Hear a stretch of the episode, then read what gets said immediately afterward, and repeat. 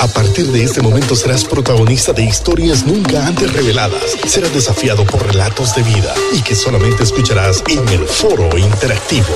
Hoy con el invitado de la semana. Ya con nosotros en Liderazgo Radio, nuestro amigo Leonel Campbell, pastor de jóvenes de la primera iglesia reformada aquí en San Pedro Sula, Honduras, y también un entendido, tiene una expertise linda en el trabajo con jóvenes a nivel de América Latina. Bienvenido, Leonel. Gracias, gracias, Raúl. Gracias, Luis. Qué privilegio estar con ustedes esta tarde. Estoy socando que el Internet funcione bien, así que esperemos que esto, que, logremos esto, porque estuvo, mientras estaba lavando, se me trabó un poquito, así que esperemos que no se trabe más. ¿Te imaginas vos ahorita haciendo eso? Nosotros lo hacemos cada sábado con Luis, es un reto de todos los días. Sí, sí. sí. Me imagino, me imagino. O sea, es así como uno vive pensando en que el internet no se corte, que la señal no se vaya, que algo no suceda. Pero bueno, así estamos. O si no es el internet, es la energía, pero algo por ahí. en, este, en, este, caso, pues. Y gracias, señor. para todos los que nos escuchan en el mundo entero, Honduras está preparado para un ciberataque de zombies, del apocalipsis zombie, de lo que sea. Aquí estamos preparados. Ustedes en otro mundo, ahí en primer mundo, no están preparados. Ustedes no saben qué es eh, la pila. Usted no sabe qué es llenar agua en pila. Usted no sabe qué es, eh, bañarse en un río. Ah, usted no sabe qué es vivir todo un día sin internet y sin energía eléctrica. Claro, claro. En medio del calor de San Pedro Sula. Sin, sin energía eléctrica, en medio del calor y, si, y de paso es el agua. Así que Sí, es cierto, porque si se va la energía, las bombas que, porque aquí todo es por acuífero, no funciona y no hay agua. Es interesante. No, pero, pero fíjate que hablando de, hablando de, mezclando este tema que estamos hablando, ya que Raúl lo sacó a, relucir, yo tuve unos amigos españoles, misioneros, estuvieron aquí unos varios años, y ellos me contaban cuando vinieron que tuvieron casi por dos semanas consecutivas vacunarse. Fueron como 10 o 11 vacunas que se tuvieron que, que aplicar. Venían a vivir por dos años a este sector. Y cuando vas de aquí para allá, no, más bien te, te sacan porque, olvídate, llevas anticuerpos de todo, ¿no? Entonces, la verdad que la zona tropical tiene sus, tiene sus, ventajas y, no nos damos cuenta, pero la verdad, y aún con todo eso que te estoy hablando de mis amigos, creo que casi la mitad del primer año, todos los días se enfermaban del estómago. Entonces, wow. tú lo dices riéndote, Raúl, pero es una realidad. Estamos inmunizados, capacitados para muchas cosas o sea, hermano. Definitivamente. Y hoy vamos a conversar con Leonel Campbell acerca de los retos en la pastoral juvenil en estos tiempos de pandemia. Los retos que tenemos con el Ministerio de Jóvenes. Y cuando digo esto, esto nos tiene que ver con todos. Con padres de familia, usted papá que nos está escuchando, mamá, abuelos, con mentores, si usted es mentor de jovencitos, de adolescentes, si usted es líder de jóvenes de una iglesia, de una organización, pastor de jóvenes, el pastor general de una iglesia. O sea, esto es para todos. Esta conversación debe ser muy tomada en cuenta hoy en día y hoy más que nunca ante los retos que estamos viviendo, sobre todo con nuestros niños, adolescentes y jóvenes. Así que va a ser una plática muy interesante que debemos de eh, tomarla en cuenta y acompáñenos, sea usted parte también de esta conversación en nuestra multiplataforma y a través de la transmisión que hacemos en Logos FM. ¿Qué, onda, Leonel, durante esta temporada? ¿Cuáles han sido los retos, hablando de esto, que, te has enfrentado en esta pandemia, verdad, con tu equipo de jóvenes? Bueno, yo creo que definitivamente el principal reto es que los jóvenes son relacionales. Eh, si nosotros eh, pensamos en, en, en juventud, en adolescencia, estamos hablando de relaciones. O sea, yo, yo, yo soy un hombre casado de 40 años que está feliz de estar en su casa, si le soy bien honesto. O sea, sí, o sea, extraño tal vez irme a meter al cine de vez en cuando, extraño algunas cosas, pero yo estoy feliz en mi casa viendo series, estando con mi hija, con mi hijo que va pronto a nacer. O sea, no tengo, estoy con mi esposa, tengo mi casa, ya tengo, ya la parte de con quién me casé, ya la encontré. Ya el Señor ya respondió a esa pregunta, ya me prohibió a mi esposa, pero nuestros adolescentes y nuestros jóvenes están en el momento donde es donde necesitan relacionarse. O sea, yo me hubiera vuelto loco. Yo me hubiera vuelto loco que si yo tuviera que haber estado metido en mi casa, en la casa de mis papás, todo el día por un año y medio. Si hubiera tenido que estar estudiando por Zoom, si hubiera tenido que estar eh, haciendo todo este tipo de cosas solo a nivel eh, digital, o sea, no digamos ir a la iglesia de esta manera, o sea, entonces el principal desafío ha sido este, que los hipotes están desesperados. Están desesperados por una conexión real, están desesperados por ver a sus amigos, están desesperados por, por estar en la vida real, pues. Entonces, eh, y es complicado porque entonces ahorita no se está entendiendo mucho porque los hipotes se han hecho tan fanáticos del streaming, de jugar, ¿no? De, esta, de esta nueva red social que se llama Twitch, que tenemos a todos nuestros jóvenes, los, los maduros espiritualmente y los que no tanto, y los tenemos a todos metidos ahí. Y hay papás desesperados porque sus hijos solo pasan metidos en la red jugando, pero es que no se dan cuenta que la pandemia le ha quitado a la juventud y a la adolescencia el elemento relacional que es tan importante para ellos y que de alguna manera a través de una red como Twitch lo están teniendo. Porque, o sea, yo, miren, yo me asusto, yo, yo no juego nada, o sea, yo ya me quedé atrás en ese tema. O sea, realmente, les confesaré que ni aún siendo joven, yo no pasé de Mario Bros. O sea, es la verdad. No, no fue mi rollo, no, nunca me interesó, lo mío era por otro lado. Pero... Somos dos. Sí, o sea, no, para mí eso, yo gastar dinero en eso, no, mejor como. ya somos tres. ya somos Lo conozco, pero ya somos tres. la calle. Exacto, o sea, no, no pega. Pero mis hermanos, yo tengo hermanos gemelos que tienen 29 años. Los tres, bueno, sí, 29. Los dos son profesionales, gente trabajadora, que ya, ya se mantienen solos, pasan horas en Twitch. Horas. Increíble, yo no lo podía creer. Acabamos de viajar ahorita a la graduación de uno de ellos y para mí era increíble verlos gritando mientras jugaban y, y sus amigos viéndolos. Y yo decía, ¿qué brujería es esta? O sea, ¿en qué mundo es esto? o sea, yo no lo concibo, yo ya no lo concibo porque no es mi época y porque yo no tengo la necesidad de estar buscando relacionarme.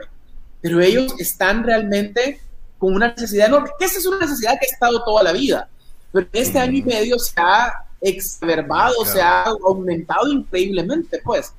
Ajá, e imagínense, y nosotros como iglesia, por razones obvias, y, y estoy totalmente de acuerdo con lo que se ha hecho y las medidas que se tomaron, hemos estado solo con cultos por Zoom. Y ellos pasan en Zoom de lunes a viernes en sus clases de universidad, en sus clases de colegio, y vos crees que van a querer irse a reunir por Zoom dos horas, cuando ya estuvieron por Zoom toda la semana. Entonces es bien fácil para, para los adultos decir que, falta de espiritualidad, que falta de, de compromiso. Pero hey, hey, no es fácil. No es fácil estar toda la semana por Zoom, todo el día en clases, y después querer seguir en conexión con la computadora. Y aún así lo han hecho. Aún así lo han hecho, aún así lo han intentado. Entonces yo realmente creo que, que si hay una, relación, una necesidad que, que se comprobó en este tiempo, que siempre fue una necesidad, pero que se comprobó en este tiempo, es que el ministerio juvenil, la pastoral juvenil, es una pastoral que tiene que ser relacional. Más que programas, más que eventos, es una, es una pastoral relacional. Eso es lo más importante en la pastoral juvenil. Fíjate que es muy interesante lo que tú estás diciendo, Leonel, porque eh, primero tú pones tu carne al asador, va, y igual nosotros, va, que, que, que, no, yo te voy a ser bien sincero, yo no, no soy, nunca fui así como, como fanático. Tal vez fue por el hecho de que, y creo que nosotros tres, porque puedo, a Raúl más o menos lo conozco, a ti, pues mi esposa me ha hablado mucho de ti creo que nosotros tenemos una particularidad, que muy jóvenes, o sea, es decir, desde muy adolescentes estábamos ya involucrados en la iglesia, en alguna área específica. Entonces, eso como que nos hizo ir acelerados y quizá no tener tiempo, o sea, para estar enfocados en otra cosa y, y, por esa razón somos eh, extraños, extraterrestres para el mundo actual, ¿va? Sin embargo, por asuntos de la tecnología y los hijos y todo, pues yo tengo mi hija Soy que quizás es más grande que la de usted, ya el Santi anda por ahí cerca. He tenido como que acercarme un poco, aparte con lo que hacemos nosotros en liderazgo, también he tenido que acercarme, tal vez no para estar metido en el juego, pero sí actualizarme. Y algo muy importante porque empecé yo a ver, y te digo mi punto de vista, yo empecé a ver esto como bien negativo, como qué barbaridad lo que está pasando, porque empecé a enfocar, yo empecé a, enfocar los lunares de la, de la plataforma que nadie estaba viendo. Sin embargo, por otro lado me di cuenta que no podemos ir, eh, eh, eh, ¿cómo se llama? No podemos ir con la corriente, no podemos ir con la corriente, pero también, como lo decía nuestro amigo misionero hace una semana, Jorge Mansor, los guerreros nos hacemos contra la corriente. Entonces tenemos que nadar contra la corriente para entender la corriente. Entonces, yo me he tenido que involucrar y, de esa manera, tratando de, ir dando como respuesta, aunque yo sé que tú tienes algo más claro desde la parte práctica, yo me he tenido que ir involucrando, Raúl, y de pronto, aunque no lo juego, pero digamos, mi hija un día me dijo, vamos a jugar, mira cómo son ellos. Yo creo que a veces ellos son más relacionales que nosotros. O sea, porque nosotros creemos que lo entendemos. Viene mi hija, Raúl, y me dice, papi, ella juega Roblox, va que es un juego de muñequitos, para los que no saben, algo. Y me dice, hoy tenés que jugar conmigo, hasta me estaba esperando. Ya tengo listo todo, me dice. Porque ella miraba que solo me meto a ver, pero no juego. Ya salió, me dice, Starblocks. Claro, yo soy fanático de Star Wars, va como todo. Nada de millennials. Entonces, eh, eh, me dijo, vamos a jugar eh, Starblocks. Híjole, y ahí no tuve opción, más me tuve que meter en el Star y andaba dando vueltas y se reían de mí todo. Lo que te quiero decir es, ahí yo me di cuenta, ellos son más relacionales que nosotros. Entonces, ¿será que será Leonel que por estar nosotros enfocados en nuestro cascarón nos hemos no nos hemos percatado que hay una forma de cómo llegar a ellos? ¿Qué le puedes decir tú al líder, al padre, que viendo de otra manera?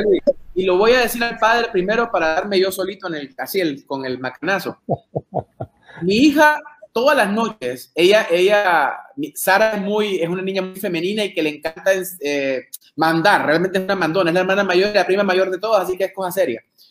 Pero el asunto es que en las noches, ha habido varias noches que Sara viene y nos dice, bueno, es tiempo de clases, a mi esposa y a mí. A ver, pasen el celular, nos quita el celular y se pone a darnos clase, que es una hora y media de estar inventando cosas que va a hacer, ¿verdad? Obviamente uno, uno está tan acostumbrado a entretenerse con el celular que no te das cuenta la cantidad de veces que, les, que juzgamos a los jóvenes y a los niños porque solo en el celular andan, pero los adultos somos iguales o peores. Y vos dijiste una gran verdad, los jóvenes y los niños son más relacionales que los adultos. ¿Por qué razón? La razón es por, primero porque lo necesitan más, porque nosotros ya tenemos nuestros afectos principales de la vida más claros. Ellos no. Ellos todavía están buscándolos y todavía están, necesitan esa afirmación. Pero la segunda cosa es que la vida del adolescente, del joven e incluso del niño es una vida en constante busca de relaciones. Entonces, como están en constante busca de relaciones, tienen la práctica para hacerlo. Nosotros perdemos la práctica. A nosotros nos cuesta ser amigos cuando ya entre más, entre más crecemos, menos hacemos amigos, menos entablamos relaciones. Nos cuesta, estamos cómodos con lo que tenemos. Y eso es cierto y todos somos iguales. Todos somos iguales.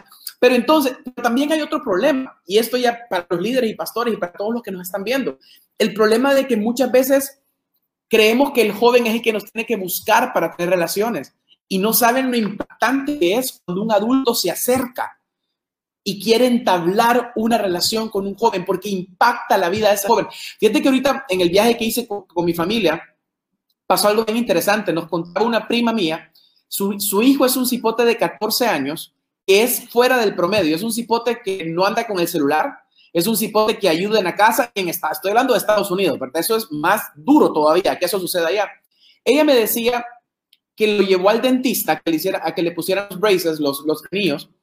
De repente, el dentista le empezó a preguntar qué quería hacer cuando fuera grande y le empezó a vender odontología, al punto que este hombre o sea, un, señor que es amigo de la familia, lo invitó a hacer en el verano un trabajo de verano con él en el consultorio.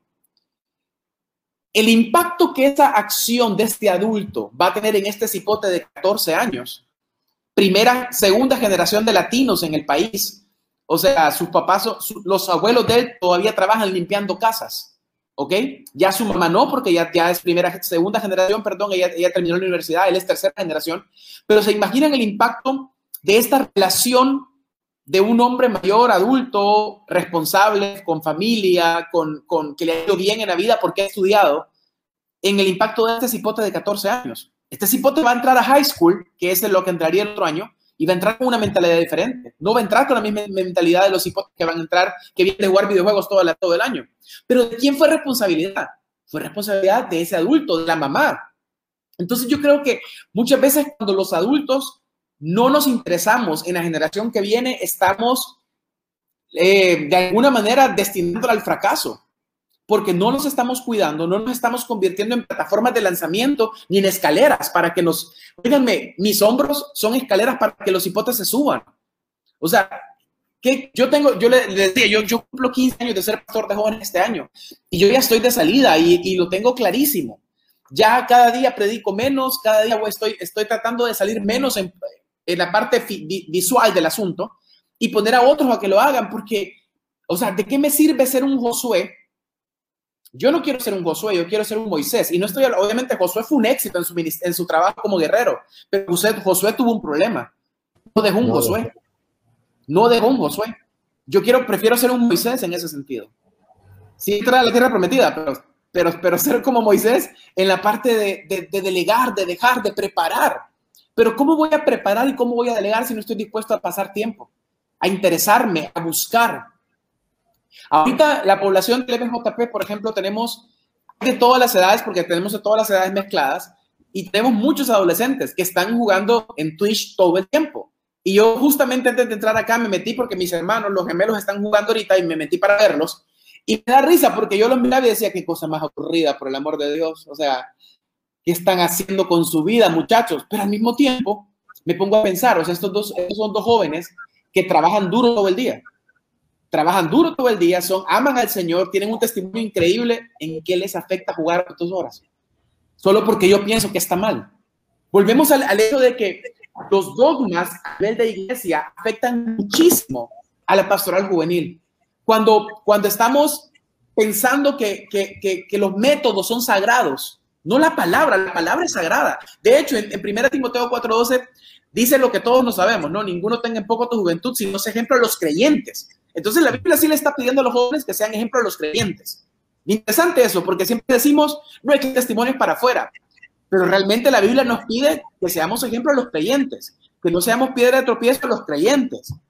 Pero el problema es que muchas veces los creyentes, los adultos, tenemos un montón de dogmas y satanizamos cosas que Jesús no sataniza, que Dios no sataniza. Y no estamos dispuestos a discutir, a hablar, a preguntar a decir, ¿por qué te gusta esto? ¿Por qué es tan importante para vos un tatuaje? ¿Por qué es tan importante? Yo no tengo tatuajes, aclaro. Es algo que creo que mi generación ya no, nosotros creo que, bueno, no sé si ustedes dos tendrán, pero yo no tengo y la verdad que no me pienso hacer.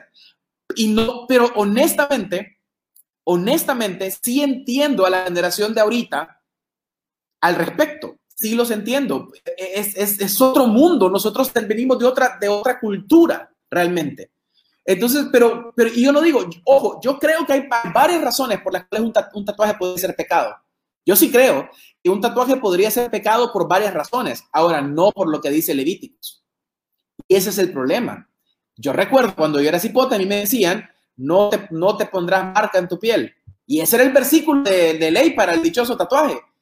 Pero ahora sabemos que es un versículo, un contexto, que hay un contexto en ese versículo que nada que ver, que no es tan sencillo. ¿No? Entonces, y, los jóvenes de ahora necesitan esa comunicación, esa relación, esas preguntas, ese momento de platicar y decir, a ver, expliquemos, hablemos, discutamos. ¿Cuánto, ¿Cuándo nosotros discutimos? Nosotros tres, por ejemplo, somos casi de la misma edad, creo. ¿Cuándo nosotros discutimos con un mayor en nuestra adolescencia? Jamás en la vida. Lo que nos decían era santidad y punto. Ahora, por, por atrás hacíamos de todo.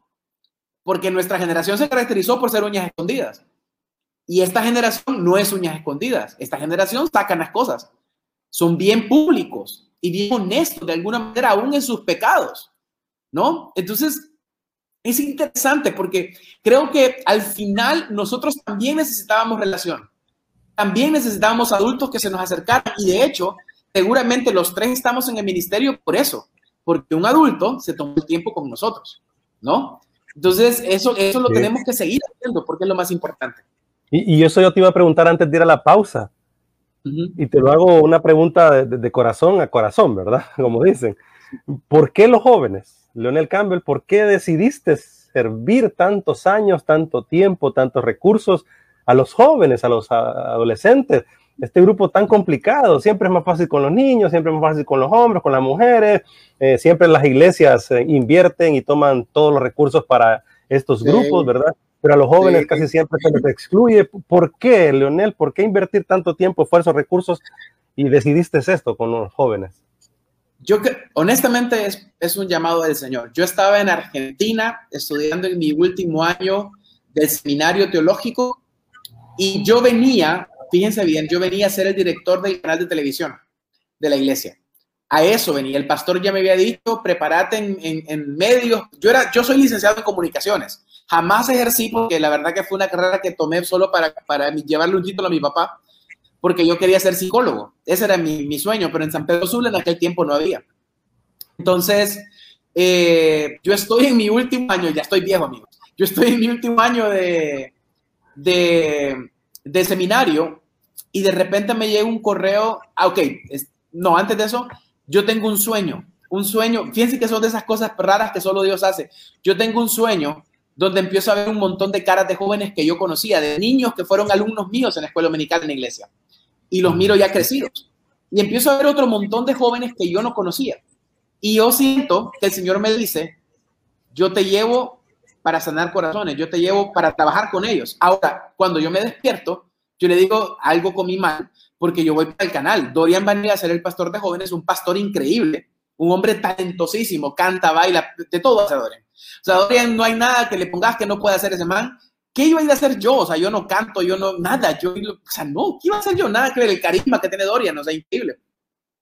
Una semana después de ese sueño, me llega un correo electrónico donde me dicen, me informan que Dorian pasa como director del canal y que yo paso como pastor de jóvenes para mí fue algo increíble. O sea, yo solo le dije, Señor, wow. Porque en ese momento que yo leo ese correo, recuerdo el sueño y yo sé que Dios me estaba llamando. Y han sido 15 años. De hecho, yo creo que yo voy a trabajar con jóvenes toda mi vida. Tal vez no voy a ser pastor de jóvenes toda mi vida, pero creo que voy a trabajar con jóvenes toda mi vida. Porque yo realmente creo, creo que es un, fue un llamado del Señor. Creo que es un llamado de Dios. Y, y es cierto, en pastoral juvenil, 15 años es, ser longevo, o sea, es bien raro. Casi nadie, casi nadie, bueno, Raúl, vos tenés muchos años ya trabajando con jóvenes también, o sea, los jóvenes, en, a nivel mundial, el, promedio de un, de un líder juvenil son 5 años. Entonces, pero honestamente les digo, si la razón por la cual yo estoy ya viendo la transición no es porque yo quiera salirme, sino porque creo que es necesario. Y es necesario delegar y es necesario que otros crezcan pero involucrado voy a seguir totalmente. Así que la respuesta es un llamado. Y, de acuerdo, es un llamado. Yo también eh, respaldo esa respuesta. Vamos a la pausa comercial. Vamos a ir a la pausa comercial, es la última del programa, pero quiero dejarte esta pregunta para que todos los oyentes se vengan con esa conexión. Y entonces los retos que se vienen ahorita, Leo, ¿a qué retos nos enfrentamos con nuestros jóvenes, con nuestros adolescentes tras esta pandemia, bueno, digo positivamente tras esta pandemia, estamos ya entrando a una normalidad, entre comillas, ¿verdad? En el mundo entero y ahí va caminando el asunto. ¿Qué retos vamos a enfrentar? Está con nosotros Leonel Campbell, pastor de jóvenes de la Iglesia Evangélica y Reformada aquí en San Pedro Sula. Vamos a la pausa y regresamos. Así es, y seguimos aquí en nuestras redes sociales a través de liderazgo.net, liderazgo radio y liderazgo Honduras, Asgo en Facebook, lo puede buscar como diminutivo y por supuesto en mi canal de YouTube como Luis Asgo y eh, posteriormente en diferido en el canal de mi amigo Raúl Paz. Ahí nos puede encontrar. Y en Twitter, que hemos incursionado en el Twitter. O sea, un montón se sorprenden porque Twitter normalmente es para videos cortos. Y me dice, un montón me pregunta, ¿y cómo haces? Me dice, para estar. Bueno, la tecnología te permite esto ahora. Ahora, yo quiero amarrar esto que tú estabas diciendo y no desaprovechar eh, lo que estamos hablando, lo que está exponiendo Lionel. ¿Será también, Leonel, que eh, tú mencionabas los gemelos, todo lo que tú has hablado, que si te das cuenta, eh, la juventud como que se ha extendido? O sea, es decir, eh, entiéndeme ah, lo que estoy diciendo. El rango. el rango. Pero, eso, eso para mí no es positivo, Luis. O sea, no, yo sé. eso es triste. O sea, la adolescencia se ha extendido. Espérate, todavía no conteste, que esto lo vamos a dejar para después cuando hacemos en la radio, pero, pero me refiero, o sea, se ha extendido, sí, pero ¿cómo? O sea, ¿cómo diferenciar eh, o sea, esto definitivamente es nocivo, pero también se permite. Mira que yo te voy a ser bien sincero, o sea, y, lo digo, yo sé que tú vas a ampliar más en el concepto de, la esencia de lo que queremos. Pero hablando de las redes sociales, fíjate que como, como y, y, lo que hablamos anteriormente, lo relacional, como a veces bueno, yo recuerdo hace tiempo atrás, bueno, tú eres papá de una niña y me entiendes un poco más. A veces creo que nosotros los que somos de papás de niña es un poquito más complicada la cosa y estamos más enfocados en el siguiente paso. Porque no sabemos, va, con un varón, Raúl, ya sabes que ahora que tengo mi varón ya sé, va, es diferente la cosa. Vaya, poner un ejemplo aquí para los que nos están viendo y escuchando. Eh, eh, yo a un montón los pongo en jaque a mis amigos cuando les digo, estás en el mall, porque a mí me pasó estás en el multiplaza y te dice tu hija solo tiene siete años y te dice quiero ir al baño, ¿qué haces? O sea, te vas a ir a meter al de hombre, ¿qué haces? Les digo. Y quedan todos así como pensando, no saben qué contestar. Y te, y te quedan en mute te metes al de mujeres, brother. O sea, tienes que tocar, buena, permiso, y te quedan viendo mal, pero ni modo, Leo. Mira, ahora no vas a ver nada, Leo. Los baños de mujeres, para que sepan, porque si no saben, no son bien cerrados. Y, y son, no es como el de los, pero claro, ya ves, el de los hombres, nomás entrar, ahí te cambia, solo un ejemplo. Fíjate que yo le preguntaba a, una psicóloga de la escuela hace años, y yo le decía, eh, ¿cómo me voy a dar cuenta yo cuando mi hija tengo que entablar una, una plática ya un poquito más formal? ¿En qué momento? ¿Cómo me doy cuenta? O sea, hay una edad, ¿cómo es la cosa? Entonces ella me dijo algo con mucha sabiduría que todavía lo tengo en mente. En el momento que te mencione el tema es el momento de hablarlo, no importa la edad que tenga. Claro, le vas a explicar de acuerdo a, de acuerdo a la edad. Bingo, dije yo, esto o sea, me va a acompañar. Ahora, ¿por qué te digo esto? Cuando hablamos de que no lo vamos a, a sacar del Twitch, no lo vamos a sacar de aquí porque más bien esto ya evolucionó, ya es parte de, o sea, no nos hagamos chivola, como decía Leonel, vamos a regresar a presencial en algún momento, pero esto se quedó, se quedó, Raúl. Entonces, nosotros como, como, como mentores de iglesia, ustedes como pastores, como padres, nos quedamos ahí excluidos o nos metemos en el asunto. ¿En qué sentido? No es que usted va a volver un gamer, va, ni se va a volver, o sea, no estoy hablando de eso, sino de interesarse. Entonces yo descubrí que el Twitch es una herramienta, Raúl, para formación que no tenés ni idea. O sea, entender todo lo que te acabo de decir atrás. ¿Sabes por qué, Raúl? Cuando yo veo el Twitch, yo veo tendencia. ¿Cuál es la tendencia? Siempre está que el juego no sé qué, pero aparece LGTBQ y todo el abecedario ahí, ¿verdad? Es tendencia. Entonces, cuando mi hija me diga, papi, ¿qué es eso? Ahí está. Ahí yo tengo todo el espacio para hablarle lo que yo quiera, a la forma. me explico. Pero esto más, te digo, me metí en Twitch y de pronto encuentro yo un canal que se llama ahora, oí bien Raúl, como Satanás es tan sutil, va, pero no tenemos que ir adelante. Se llama SMR no sé qué. ni, ni, te suena, ¿va, Raúl? Los, sonidos. Es porque utilizan unos micrófonos que aparentemente son unas orejas y empiezan a hacer sonidos y hablar susurrado, pero esto lo hacen con la idea de que aparentemente eh, em, eso provoca que se despierte tu sensorialidad y algunos sienten escalofríos y no sé qué, entonces es como relajación. Y, que, y que a muchos les gusta y es una tendencia. ¿Sabes qué es lo que pasa, Raúl? Yo dije, no, yo tengo que ir adelante. Mi hija todavía no ve eso, pero que también se presta para la pornografía auditiva, hermano. Así es. Entonces, eh, eh, ¿qué, ¿por qué digo todo esto? Y los papás nos quedamos allá esperando que regrese y, y, que se vaya la pandemia, creyendo que esto se va a terminar con la pandemia. Sí. O sea, esto te lo comento como un comentario en base a la pregunta que Raúl te, te hizo, ¿a qué reto nos enfrentamos? No sé si estamos de regreso en Lobos FM. Sí, ya, estamos, de regreso. Perfecto, estamos de regreso en Lobos y, recapitulando, Raúl le preguntó a, nuestro amigo Leonel, ¿a qué retos nos enfrentamos?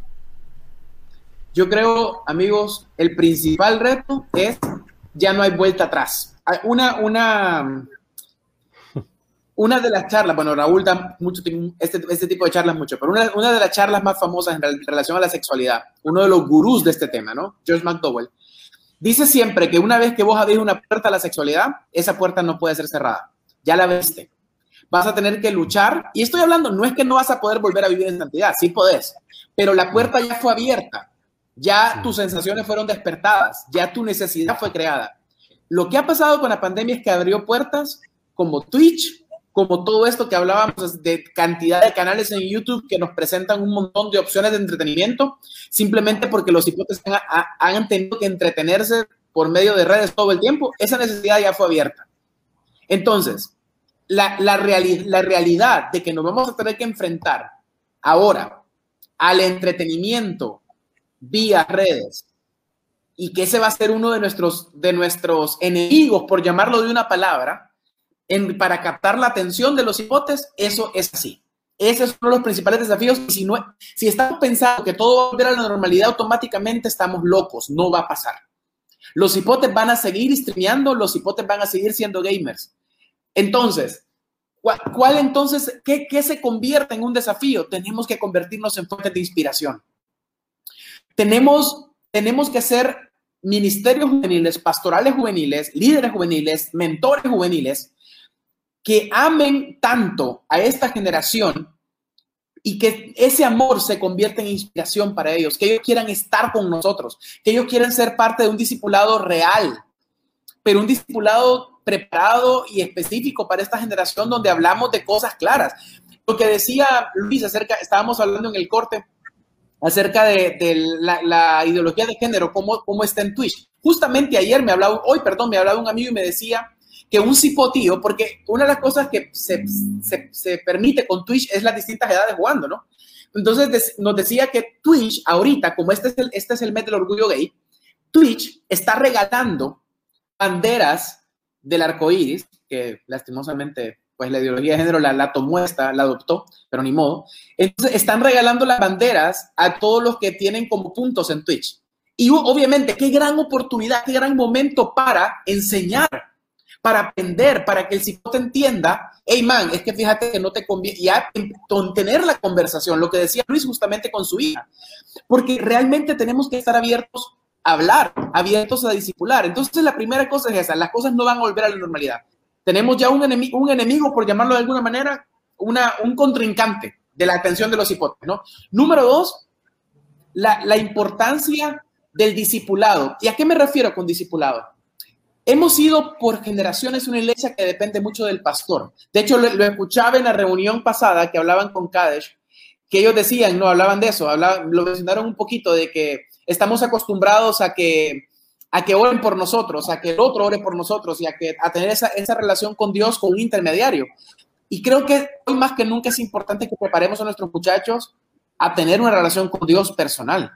Hoy es más importante que nunca que aprendan a leer la Biblia, que aprendan a orar, porque el rollo es, amigos, hay jóvenes que llevan un año y medio sin leer la Biblia y sin orar, porque no han ido a la iglesia. Sí. Eso es triste. Eso es triste. Obviamente uno se pregunta, ¿serán cristianos entonces? Puede que sí, puede que sí sean cristianos, pero realmente nunca han entendido la importancia de leer la Biblia y orar. O sea, hay muchos adultos que en nuestras iglesias no leen la Biblia y oran. También, o sea, seamos claros con eso, hay muchos adultos que no lo hacen. Pero, pero hoy más que nunca debemos tratar de que nuestros programas sean programas cristocéntricos, que llevemos a los jóvenes a Jesús y que ellos se encuentren con Jesús, no que, no, que nos necesiten. Y mira, yo entiendo, seamos todos honestos, es bonito que lo necesiten a uno. Es bonito. O sea, uno se siente bien, uno se siente bien que le digan, pastor, usted, pucha, qué, qué macizo, quería sin usted y bla, bla, bla. ¿Sabes? Pero ¿sabes cuándo deja de ser bonito? Cuando ves que si no estás, pareciera que no son cristianos. Entonces, o sea, ¿dónde está todo el trabajo?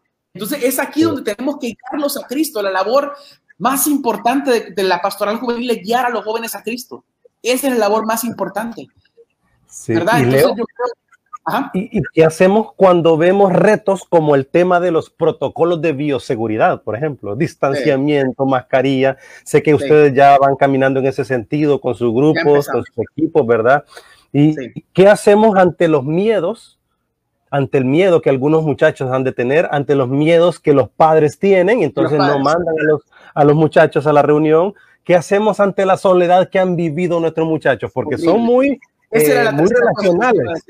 Son muy relacionales, pero también la, una de las características de esta generación, de esta sociedad, es que son eh, muy eh, narcisistas, son muy solitarios, son muy solos Y entonces creo que más bien una de sus formas de, de, de, válvulas de escape es relacionarse mucho y estar con mucha gente, aunque ellos se sienten solos, ¿verdad? ¿Qué hacemos con estas adicciones de la pornografía, del alcohol, de las drogas? Las adicciones muchas, a los gamers, a, los juegos, ¿verdad? Los gamers son los que juegan, ¿verdad? A los juegos.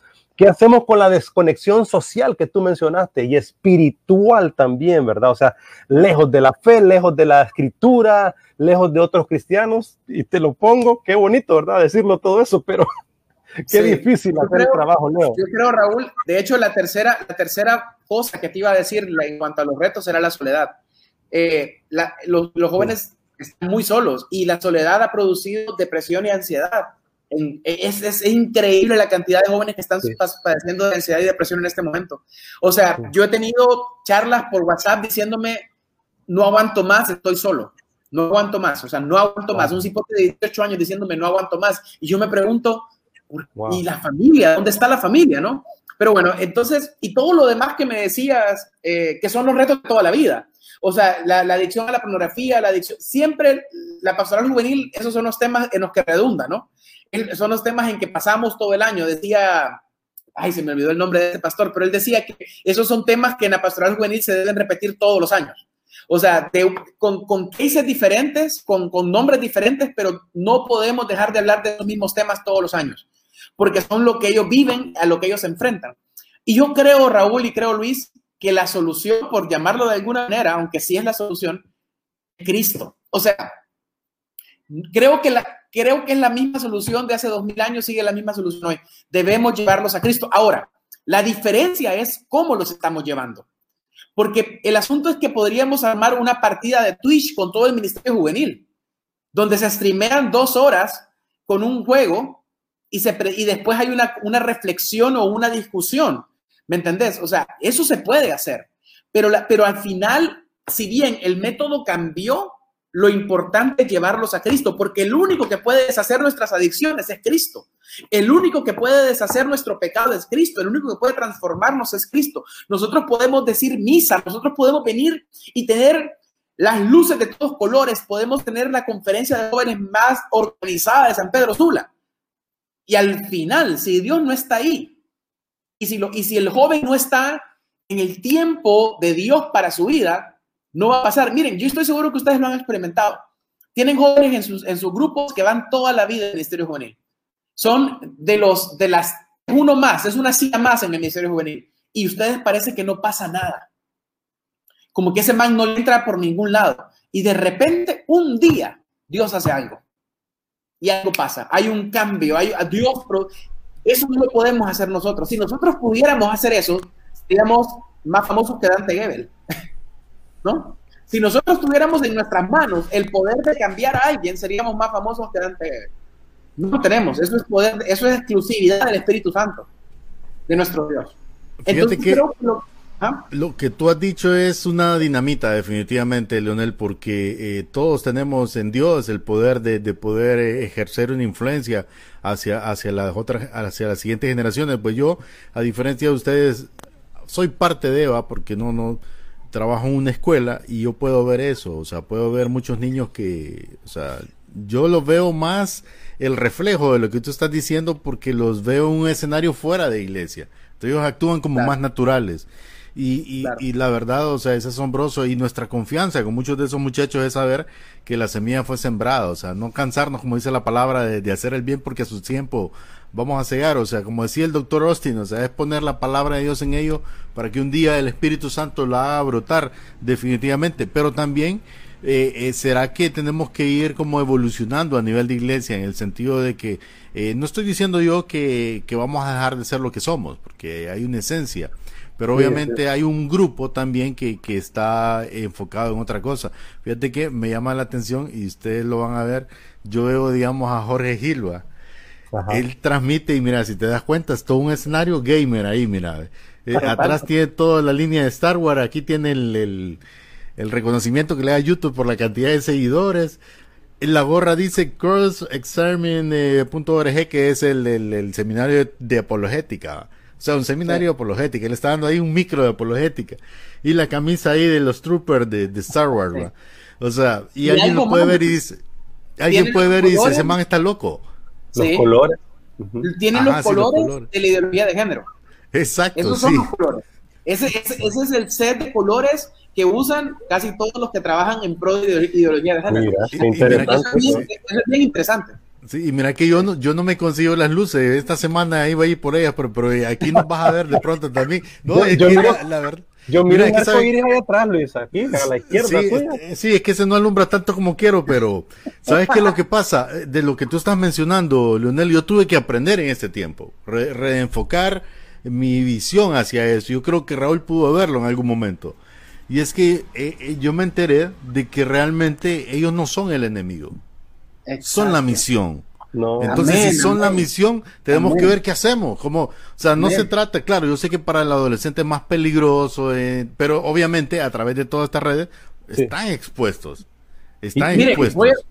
hablando claro de este tema, hablando claro de ese tema de ideología de género, si nosotros estamos haciendo bien nuestro trabajo, tendríamos que tener en nuestras iglesias personas que están luchando, bueno, de hecho sí las tenemos, pero personas que están luchando abiertamente este tema. ¿Qué tan listos estamos para enfrentar eso? Si cuando llega una persona, cuando llega un man medio afeminado, lo que hacemos es burlarnos, rechazarlos. ¿Qué tal? Óiganme, ¿saben ustedes que una de las, una de las, una de las organizaciones que se llama change.org, que de hecho ahorita, en este día, están haciendo un desfile en frente de Washington, D.C., eh, personas que, que fueron ex homosexuales y que ahora son hijos cristianos y que están, están hablando del cambio que Dios hizo en ellos, ellos dicen en sus investigaciones que lo que más un hombre y una mujer necesitan, que están luchando con esto, es los hombres, hombres en la iglesia, que no luchen con esto, pero que los incluyan en la manada. Y mujeres lo mismo. Que tengan la paciencia, el amor, la gracia que Jesús tuvo con ellos. O sea, ¿cómo se llama la organización, Leo? change.org. Cambio, change. cambio en inglés, Entonces, es sumamente interesante porque realmente pronto, pronto, muy pronto, nuestras iglesias, si estamos haciendo bien nuestro trabajo, debería estar lleno de estas personas. Obvio, vamos a seguir predicando que eso es pecado. Claro que sí. Vamos a seguir diciendo lo que se dice, lo que es verdadero, pero también vamos a hablar de la esperanza que tenemos en Cristo.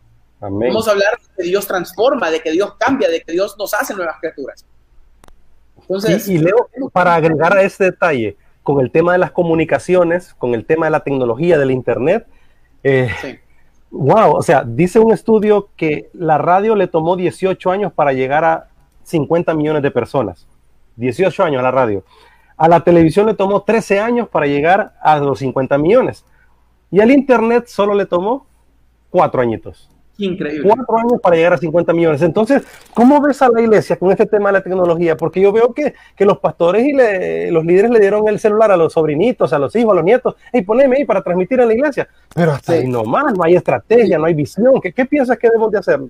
Bueno, definitivamente yo creo que es necesario empezar a capacitar y yo creo, nosotros como iglesia, por ejemplo, eh, gracias a Dios tenemos la bendición de tener el canal, ¿no? Y eso, eso fue una bendición que el canal de hecho es, es trabajado por jóvenes. Nuestro director es, es, Héctor, Héctor Galindo, que es un muchacho de 29 años, 30, acaba de cumplir 30, que empezó hace casi 10 años en el canal de televisión y ahora es director. Entonces ha sido más fácil la transición para nosotros porque teníamos este canal. Pero, por ejemplo, ahora el pastor que, si, si, me llega a ver ahí me va a regañar, pero ahora el pastor compra luces, ahora invierte en set. ¿Saben cuántos años teníamos luchando para invertir en set para la iglesia? ¿Cuántos años teníamos luchando para pedir luces? Años. Mi pobre esposa, que es una de las que más molesta para, para conseguir eh, equipo, hablaba y hablaba y no había dinero nunca. Y ahora salió dinero de donde no. ¿Por qué? Porque ven la necesidad. Y por ejemplo, nosotros estamos volviendo a, a los puntos presenciales pero el culto transmitido en, la, en, YouTube y en Facebook va a quedar para siempre. ¿Por qué? Porque ya, se, ya nos dimos cuenta. Ahora, yo sí quiero decir algo. Yo creo que el culto transmitido y nuestras transmisiones de iglesia son importantes porque alcanzan.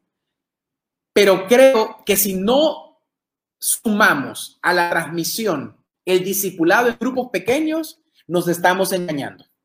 Porque usted puede ver que hay 500 views en su culto, pero seamos honestos, 250 de esos views no estaban poniendo atención. No estaban concentrados, estaban cocinando mientras miraban el culto, estaban acostados más dormidos que despiertos. Entonces necesitamos compaginar la transmisión que alcanza, que llegamos a muchos lugares con el discipulado, con el grupo pequeño. Y esto también es con los jóvenes.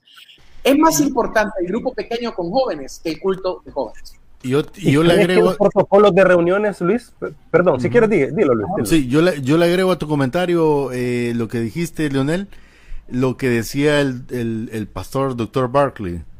Y antes de pandemia, él siempre decía: es que hoy día, o sea, antes, muchos años antes de pandemia, porque ya había muchas iglesias haciendo streaming, aunque no debíamos entrar en esta temporada.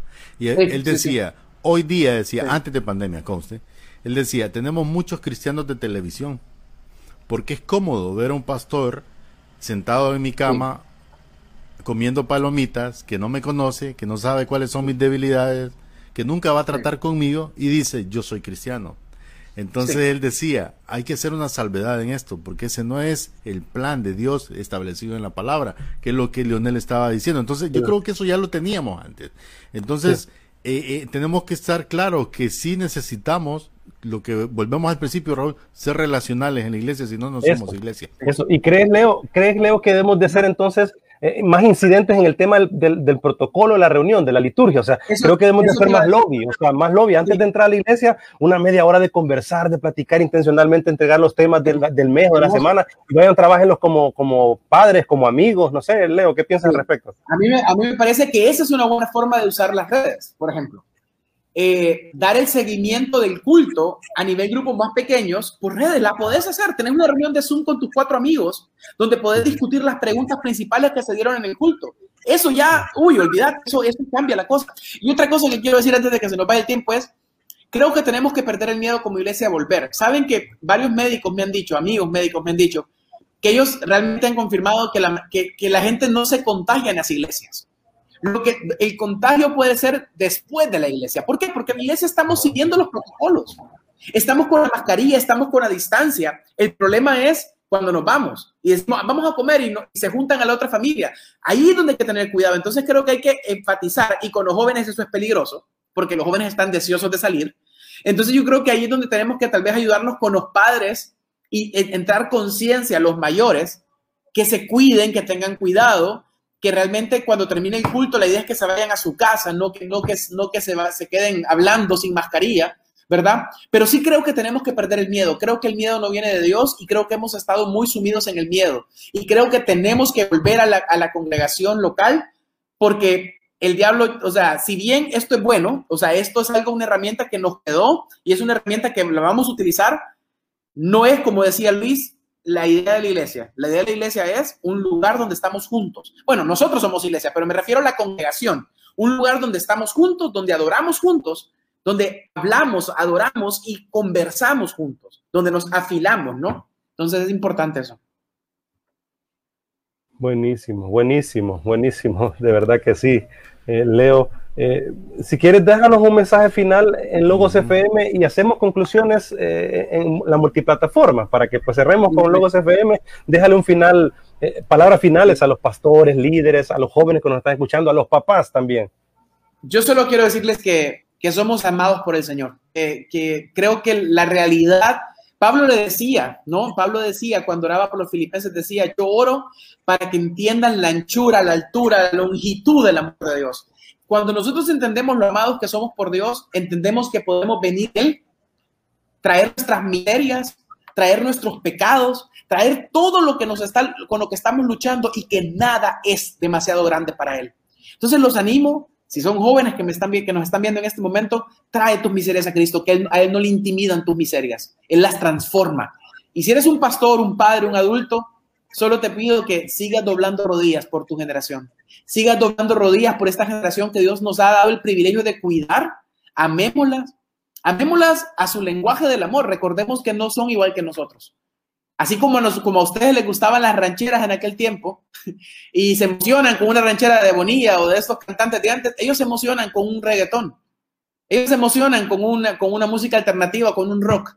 El, el, el género de música no es no es cristiano. La letra es la que es cristiana.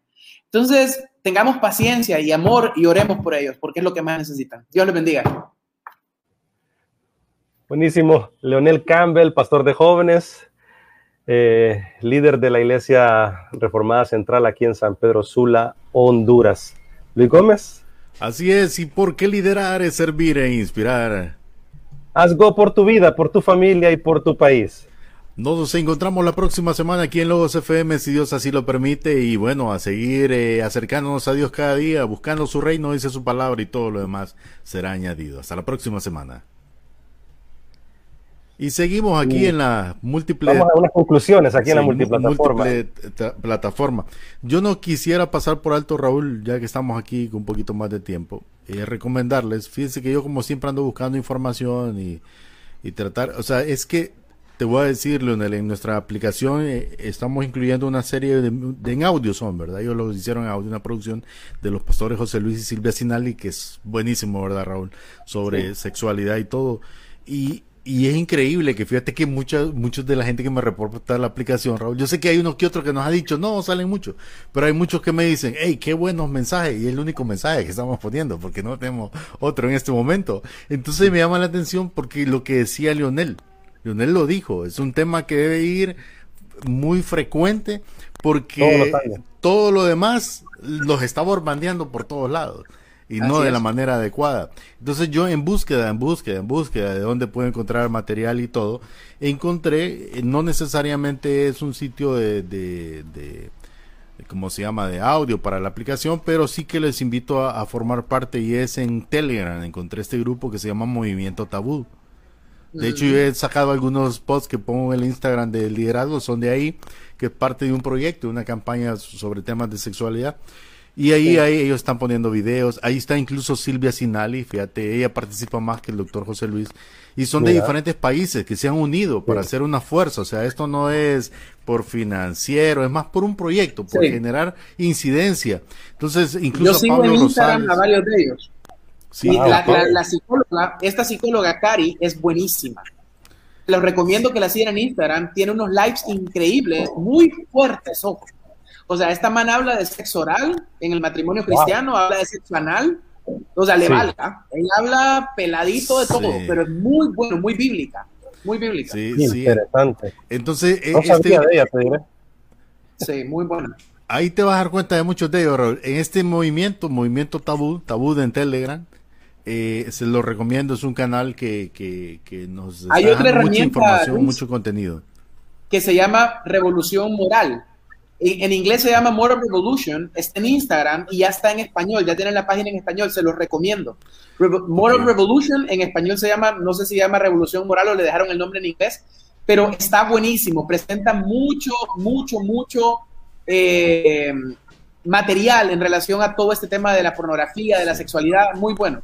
Muy bueno. Fíjate que es bien, es bien interesante, solo, solo eh, cierro con esto, Raúl, porque realmente ese es un mundo que no conocemos. Bueno, por lo menos yo, yo sé que igual que ustedes, nunca he sido homosexual, pues entonces no, un mundo que no conozco.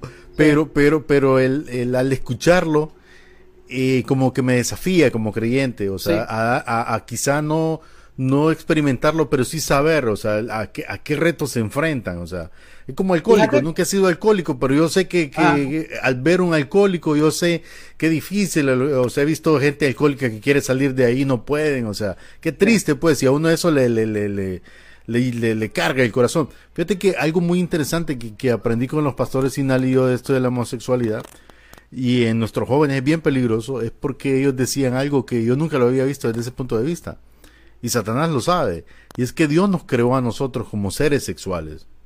Entonces ellos decían que si un joven empieza a tener una experiencia eh, homosexual, sea hombre o mujer, le va a parecer tan bien que difícilmente va a querer pasar al otro a otro escalón o a la normalidad que Dios establece. Entonces, cuando cuando yo veo eso me doy cuenta Raúl que son ataduras bien fuertes a las que la gente está eh, sometida, pero si lo hablamos físicamente, eh, son experiencias que ni ellos mismos logran entender. Entonces yo creo que como, como iglesia, ¿por qué yo le estoy presentando eso? Porque yo creo que al igual que, que mi persona, no conocemos. Entonces necesitamos profundizar porque ya están en medio de nosotros. Y si son la misión, ¿cómo vamos a llegar? O sea, es decir, sí, está la palabra, es el Evangelio. Pero para poder entenderlo creo que tenemos que entender un poquito más qué sucede en su, en su parte física, en su parte mental y, y sobre todo pues entender que, que, de esa manera vamos a poder ser un poco más eh, condescendientes. No, no es condescendiente la palabra, sino eh, po poder entender un poco mejor. Sí, ser, ser más, la, la, frase que usamos en el promo de, del liderazgo, Raúl empáticos, esa es, tener más empatía con ellos y poder llevarlos a que hay una, un mundo diferente que Dios nos, nos ofrece y que es realmente el, el original el que nos va a hacer experimentar lo mejor en la vida. Sí. ¿Quería decir algo, Leo, respecto a lo que... Sí, no, solo, solo que nos sorprenderíamos si nosotros hacemos una encuesta privada en nuestro grupo de jóvenes, nos, nos sorprenderíamos la cantidad de jóvenes en actualidad que han tenido algún tipo de experiencia con el mismo sexo solo por pegar. Wow. En nuestros tiempos, este tema era más tabú. Para, para, nosotros, el que no jugaba fútbol le decían maricón, si, si lo recordamos, sí. ¿no? El que no jugaba sí. fútbol. Así era, así era la cosa. Ahora no. Ahora ese no es un problema. Entonces, la, la, exper la experimentación, que el término es heteroflexibilidad, o sea, un heterosexual flexible, es increíble. Es que se sorprende. A mí me pasó en un campamento. Eso es nuevo yo para pedí, mí. Yo pedí que levantaran la mano. ¿Cuántos Primera habían tenido? Yo pedí que levantaran la mano cuántos habían tenido algún tipo de atracción o de juego. De, se, una cantidad increíble de jóvenes. Increíble. Sí, Ahora, hay un contexto de esto. Hay un contexto uh -huh. de esto que de repente en otra, me tendrán que invitar otra vez. Yo fui abusado sí, a los 11 años, yo fui abusado a los 11 años por un hombre. Y esa es la razón por la cual yo tengo esta, eh, toda esta conversación. Porque yo sí viví la experiencia de dudar. Gracias a Dios el Señor me guardó, me, me, me, me permitió estar en una iglesia que me cuidó, ¿no? Y, wow. y, que los tiempos de antes eran otros tiempos. Y obvio, lo estoy hablando en mis 40 años, o sea, esto hablarlo en público hace 10 años no lo hacía. Ahora lo hablo, ¿por qué? Porque Dios me está llamando a hacerlo, porque hoy más que nunca wow. es necesario. Y no me da pena ya porque yo sé quién soy y dónde estoy.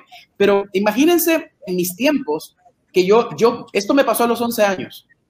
A los 18 yo lo pude sacar de mi boca. A los 18. Siete años sumidos en la pornografía, gracias a esa primera experiencia que transformó lo que yo pensaba del sexo como era. Imagínense. Entonces, es bien interesante porque si nos damos cuenta y somos claros y pensamos en, en ajá, y vaya, yo, ¿Sabían ustedes que cuando yo llené mi solicitud para, para estudiar teología en, la, en Argentina, una de las preguntas era, una de las preguntas para ser aceptado era, ¿alguna vez ha dudado de su sexualidad? ¿Por qué? Porque hace 20 años, cuando yo estudié, una persona que luchaba o que dudó, y no estoy hablando de alguien que vivió en eso, porque yo no viví en eso, pero alguien que luchó con esto en algún momento, o que tuvo alguna duda o algo, no podía, no era, no era permitido para ser pastor. Wow. Oigan, bien interesante. Entonces, como les digo, esto, esto es mucho más allá. Sí. Y, y, Luis dijo algo interesantísimo. Yo estoy de acuerdo con lo que hablan los, los, los pastores yo los conozco a ellos. Estoy totalmente de acuerdo con esto. Y, y, se lo he dicho a los jóvenes, se lo digo claramente. Si vos permitís que, que, que alguien te toque, vos vas a sentir algo. Vas a sentir algo. Y entonces, en el momento que sientas algo, vas a decir, entonces soy homosexual porque sentí algo. Cuando este hombre me tocó, yo tenía 11 años, no había tenido ningún tipo de experiencia sexual. Pero obviamente, cuando este hombre me tocó, yo tuve una erección. Sentí algo. ¿Cuál fue la mentira que entró en mi cabeza? ¿Cómo es posible que si sos hombre, mm. sentís algo cuando hombre, otro hombre te toca? Sí. No estaba preparado para eso. Era un niño. Y eso Entonces, está pasando mucho, Leonel, la verdad, está pasando mucho porque no tenemos esa, o sea, no tenemos esa escuela dentro de la iglesia. Exactamente. Me explico, lo estamos viendo nuestra juventud de otra manera, estamos hablando de otros temas sí. de otra manera, a veces somos bien superficiales en eso, Raúl. Somos otra generación y, y es entendible sí. a veces no, no, no, saber explorar estos nuevos claro, territorios. Claro, sí. Pero bueno, creo, creo, Luis, que, que, creo que sería un, un, un tema muy oportuno para compartirlo con Leo Campbell. Realmente que hemos estado ahí teniéndote en lista ya días, Leo, y, y creo que es oportuno tocarlo para una sí. próxima ocasión. Con gusto. Sí, y sobre sí. todo y sobre todo porque estás en la parte pastoral y también o sea poder claro. instruir a otros ministros de qué hacer porque muchos leo o sea, muchos quizás no lo preguntaron de la misma manera que tú lo hiciste pero yo estoy seguro que muchos lo han hecho o sea han hecho encuestas de otra forma y al tener miedo o asustarse, mejor se quedan allá atrás y porque no saben cómo manejarlo. Es normal también, si no sé, mejor no hago nada. Pero en este caso no se trata de no hacer nada, sino herramientas que nos puedan ayudar y sobre todo a, las nuevas generaciones, porque los tres sí tenemos algo en común, eh, eh, Leonel, y por eso estamos eh, interesados en este tipo de temas. Tenemos niños que sabemos que son una generación que Dios está preparando para otras cosas. Y no necesariamente, como muchos a veces se engañan también, porque hay mucho engaño en, el cuerpo de Cristo. Tampoco es que ellos tienen que pasar por algo para entenderlo. No, para, nada. Fíjate, Leo, Leo y Luis, yo en esta pandemia me he reunido con algunos papás que me han llamado y me han escrito y me han dicho, Raúl, podemos salir a jugar con nuestros niños. Fíjate que ahí me está diciendo mi hijo que quiere salir con Santiago a jugar y así hemos reunido, nos hemos reunido con tres padres de familia, salimos a, caminar, a correr, salimos al merendón, a jugar en alguna cancha, vamos a un río. Tenía añales de no ir a Armenta, añales. Y en esta temporada fui, hace como un mes y medio fui a Armenta, con gran miedo, te diré. Ahí un poco viendo para todos lados, qué va a pasarme. Les cuento que la iglesia tuvo hace muchos años un, un, bautismo ahí en Armenta y fueron asaltados todos. Así que han ocurrido muchas cosas extrañas, raras ahí. Ese lugar, pues, eh, no trae buenos recuerdos para mucha gente en los últimos tiempos. Y sin embargo, fui, fui con el papá este, fui con estos niños, la pasamos bien y y digo yo, wow, ¿cuánto necesitamos relacionarnos más? Pero piensen que las pláticas que han habido con los papás es, Raúl, ¿cómo le hablo a mi hijo ya del tema de la sexualidad? Raúl, fíjate que yo quisiera hablarle acerca, por ejemplo, del homosexualismo y esos temas, porque a veces yo miro que a él lo abruman muchos videos y cosas.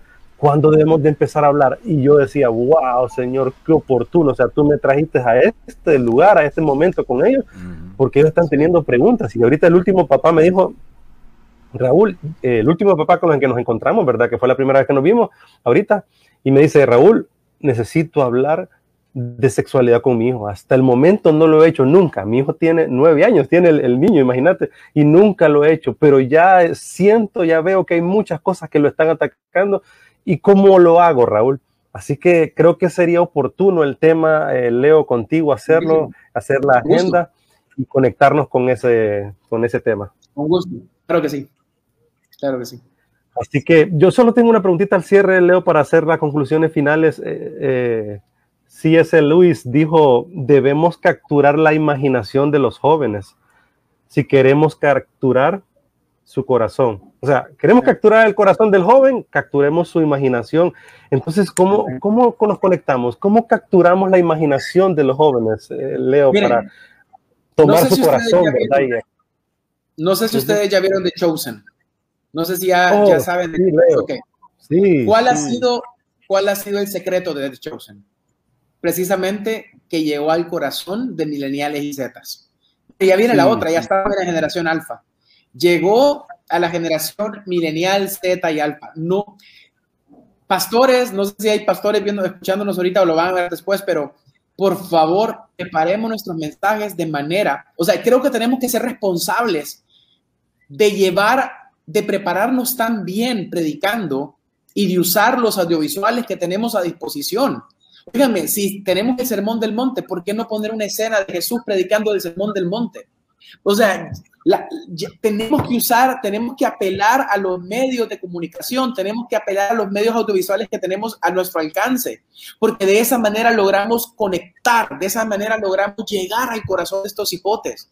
Ellos ya no son personas solo auditivas, ya no es, ya tenemos que entenderlo. La generación a la cual estamos ministrando necesita visuales y no cartulinas. Necesita video, necesita música, necesita drama, necesita arte. Tenemos que recuperar el arte. Tenemos que, dejamos de satanizar el arte. Tenemos que volver a entender que, que todo esto apela a los sentimientos, apela a las emociones y, y el ser humano es en parte emocional. La convicción ya espiritual, la convicción de que es más que emoción, no, la convicción que es más que emoción, eso lo hace el Espíritu Santo. Pero los encargados de mover emociones somos los ministros. O sea, tenemos que mover, no satanicemos las emociones, no es malo las emociones. Pero muchas veces, y eso pasa mucho en mi, a mi iglesia como reformados que somos, ¿no? O sea, no, es que la palabra a uno, uno la tiene que predicar y creer, ok, amén, está bien, perfecto, pero tampoco está mal usar las emociones. sea, no está mal, tenemos que usarlas. El emotion, emotion, ¿verdad? El motor que nos mueve. Exactamente, exactamente. Entonces yo creo que esa es la manera. Tenemos que capturar, miren, vaya, yo recuerdo todavía, yo soy fanático de C.S. Lewis, yo amo los libros de ese hombre, o sea, para mí es una joya, es una joya. Y yo cada vez que leo sus libros, yo digo, o sea, todo lo, toda la Biblia que hay en sus libros, toda la Biblia que hay en sus libros. Y muchas veces somos, satanizamos las cosas y no la, hay una película famosísima que El último hombre, no sé si la vieron. Es una película de un soldado que Dios lo llama y que regresa al, campo de batalla para, para, recuperar a todos los que estaban vivos. Díganme, yo salí llorando de esa película. Dios me habló de una manera increíble. Ajá, pero satanizamos el cine, satanizamos el, el, Hollywood en vez de aprovecharlo, en vez de aprovecharlo, ¿verdad? Sí, Entonces, definitivamente, Luis. Y Leo, definitivamente aquí, si le damos esta rueda, sigue, sigue y no para. Ya, ya, nos va a empezar a dar anuncios a nosotros dos. Eh, no, y a los tres, eh, no, realmente yo le, yo le agregaría a lo que dijo Leo, y dejemos de satanizar el Twitch y el YouTube y no, más bien veámoslo como una herramienta también. O sea, ¿qué estamos haciendo por, por estar haciendo algo ahí? O sea, eh, y, y, sobre todo seamos voces, no ecos, ¿verdad? Seamos voces, voces de esa experiencia que tenemos con Dios, de eso que Dios va poniendo en nuestro corazón y, y a seguir pues eh, tratando de, de, sumar porque de esto se trata. O sea, al final de cuentas Dios no se va a detener, o sea, si no lo hacemos nosotros, Dios va a agarrar a alguien y lo va a hacer, porque, porque el plan de Dios no se detiene, mi estimado Raúl, pero si nosotros estamos en el, en el campo y visualizándolo, pues vamos, adelante.